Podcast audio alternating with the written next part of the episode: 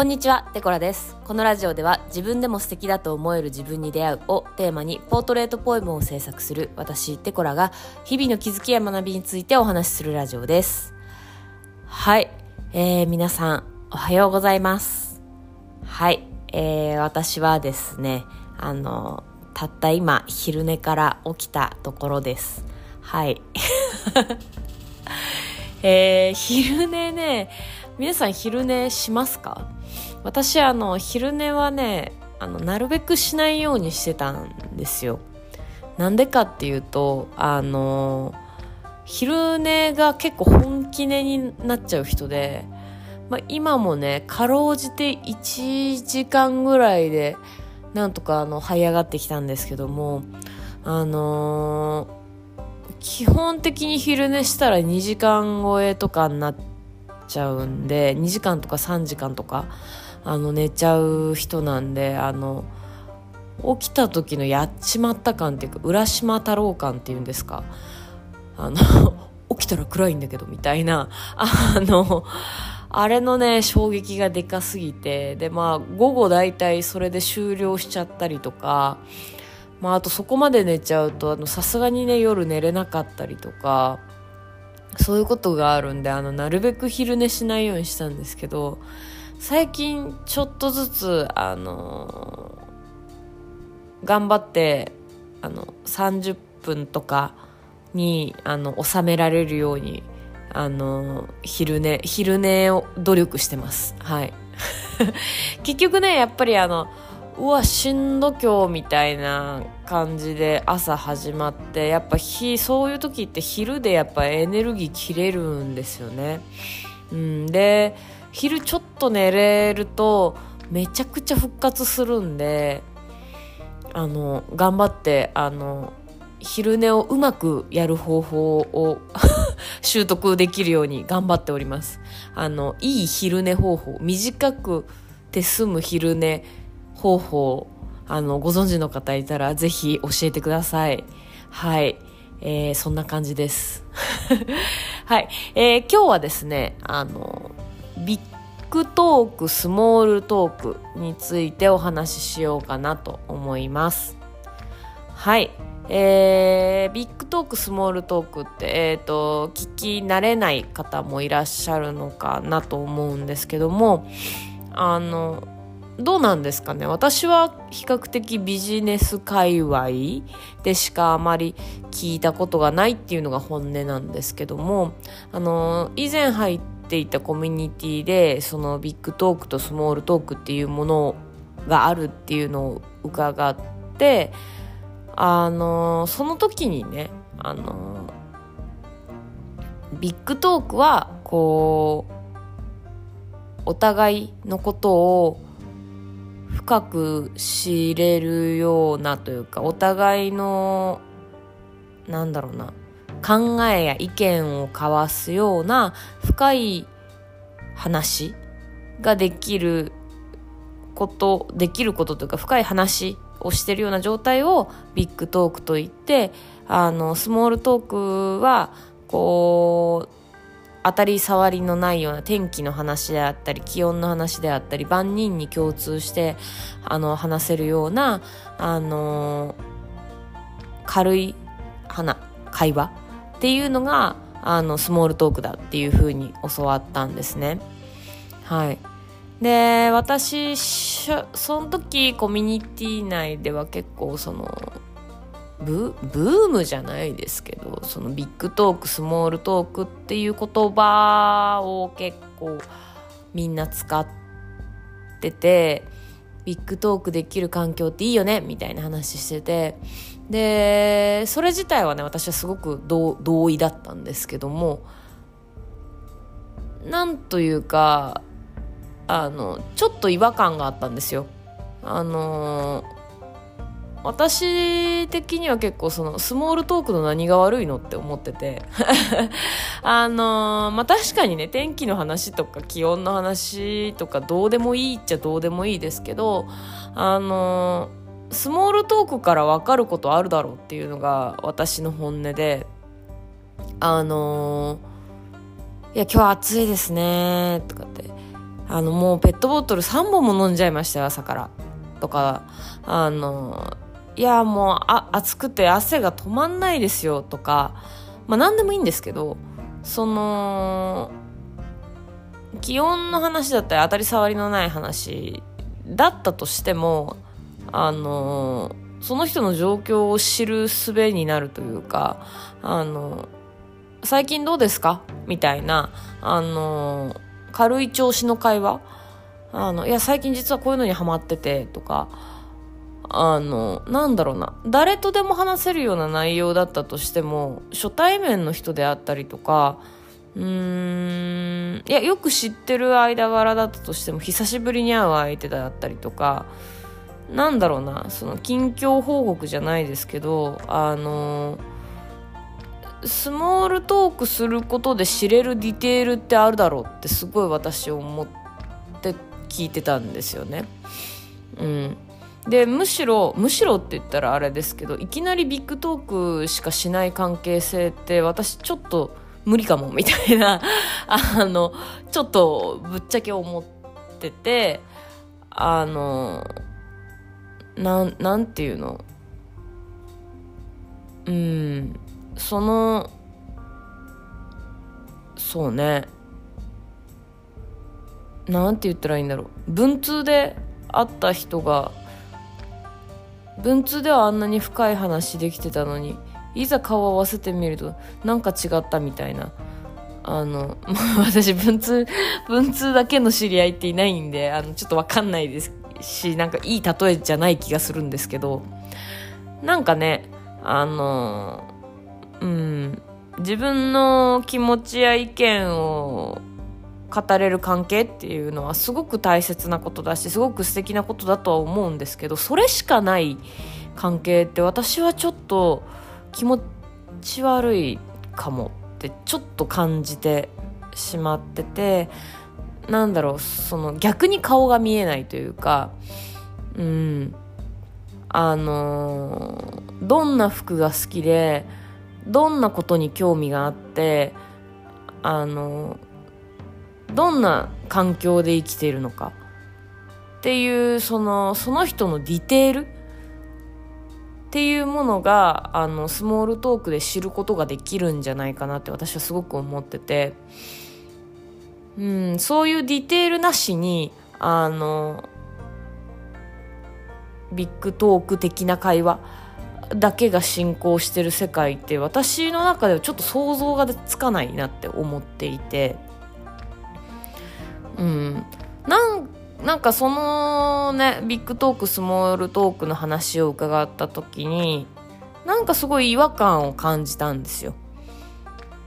なんかそのうんスモールトークを軽視してるっていうわけじゃないですけどなんとなくそういう空気感が若干あってうーんって。あの個人的には別にあの表、表だってそういうことを言ったことはないですけど、なんか、うーんって思ってたんですよ。だから私自身はあんまりビッグトーク、スモールトークっていう言葉自体も使わないようにしてたし、なんか違和感だなと思って、そんなに好きな言葉ではなかったんですよね。で、それがですね、つい、えー、先日から読み始めている、えー、本があって、まあビジネス書なんですけど、なんだっけ、世界の一流は雑談で何を話しているのかっていうタイトルかな。はい。えー、ピョートルさんって方が書かれてる本なんですけども、あのー、まあ多分すごくビジネスに興味がある方はすごく面白いかなとは思うんですけど、まあなんか、なんだろう、個人ビジネスっていうよりもあのもっとグローバルというかあのなんだろう対会社であったりとか会社に帰属している人たちの営業の仕方であったりとかなんかそういうのがあの学べる本であのそういう人たちが一体どんな雑談をしてるのかっていうのが知れる本なんですけど、あの、よく考えたら私なんで読んでるんですかね。あ あの、まあそれは、あの、いいんですけど、ねあのフリーランスでやっててあの対会社に営業をかける予定もない人間ですけどもあのなんかちょっと面白いなと思って読み始めたんですけどあのー、でまあその中に書いてあったのがすごくそもそも日本の雑談とあの海外の雑談はそもそも考え方が違うっていう話をしててあのそれこそ日本の雑談はやれ天気がどうあの今日は天気がいいですねとか暑いですねっていうことであったりとかあの本当にお茶を濁すような雑談から入って本題のためのアイスブレイクみたいなあの意図しかないものがすごく多い。って言っててあのただ海外のビジネスマンの雑談はそのあの本題に向けてこの人が今どういう状態かっていうのを探るための雑談だっていう話をしてるんですね。でであったりそのラポールって多分ビジネス用語なのかわからないですけどあの信頼関係ラポールっていう信頼関係を築くためのあの要素として雑談を捉えている。だからその事前にねその人相手方にお子さんがいて例えばサッカーをやってるとかだったらあのお子さんサッカー最近どうですか？っていう会話であったりとかあのなんだろう。その相手が旅行好きとかだったら最近どっか行きました？であったりとかあのなんかそういうその相手に興味がありますよっていうことをあの伝えるための道具としてあの雑談を使っているっていう話をしていて。でその雑談のことをスモールトークってあの、まあ、表紙に書いてあるというかあの、まあ、表紙なのか帯なのか分かんないですけどあのスモールトークを生かしてなんとかなんとかみたいな書いてあるんですよ。その時にハッてしてあそもそも日本人のスモールトークってそもそもつまんねえんだと思って。あのこれすごい言い方悪いですけどあのなんだろうな。私は私はというかあの私はだからその海外の人たちが使ってる雑談まあ私の場合別にそのゴリゴリのビジネスマンでも営業マンでもないんであのそういったね意図をはらんで会話するっていうことはほとんどないですけどあのスモールトークにおいて相手を知るためのディテールであったりあディテ相手のディテールを知るためのことであったりあの自分が何に興味があるっていうことを示すためであったりあのっていう要素あるやんって思っていたっていうのがそもそもスモールトークってそういうものだったみたいな。そう。だからなんか日本人のスモールトークに代表される天気がいいですねはあのそもそも外国の方も不思議に思ってたというか、うんまあ、別に天気がいいですねから始まってもいいんだけどそれが果たしてその本題のビジネスにおいてどんな風な探りを入れるあの導入になるのかっていうことを常に意識して会話をしている。っていうのがあの海外のビジネスマンの考え方だみたいなことを書いてて、まあ、例えばね「天気いいですね」から始まってもう別にその商談の場所がね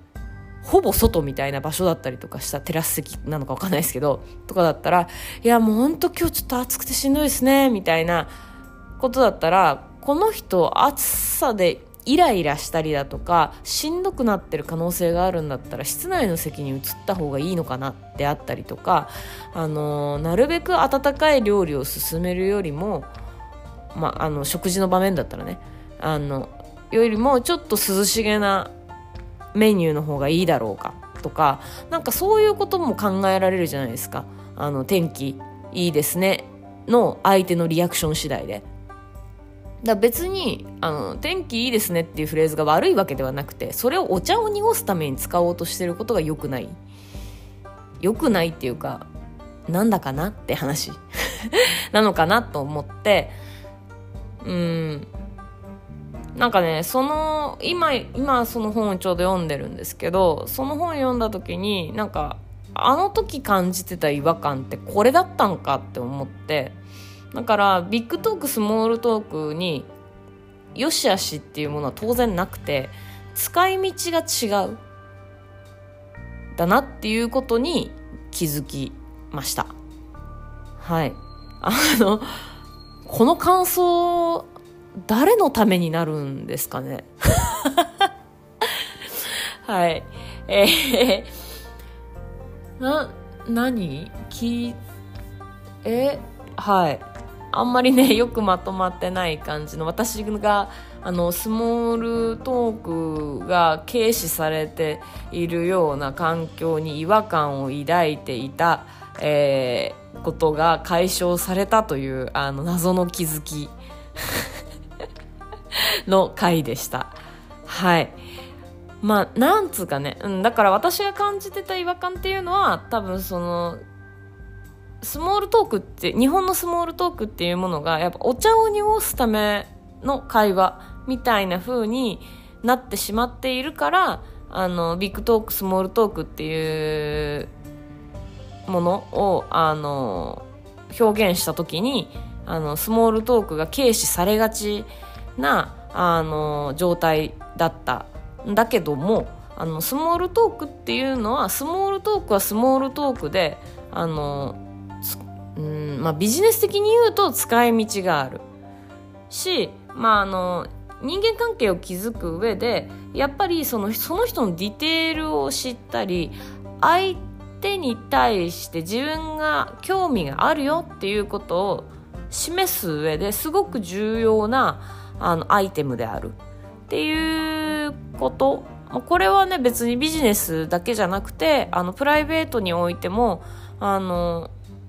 相手を知るきっかけになるあの導入部分。本で言うとプロローグみたいな。あの物語の本題ではないけれどそのプロローグがあることで物語を豊かにできるじゃないですか。プロローグって。うん、別時間軸の地点から話を始めていたりだとかあのー、なんだろうその本題とすごく関係の深い全然別のことをあえて書いてあったりとか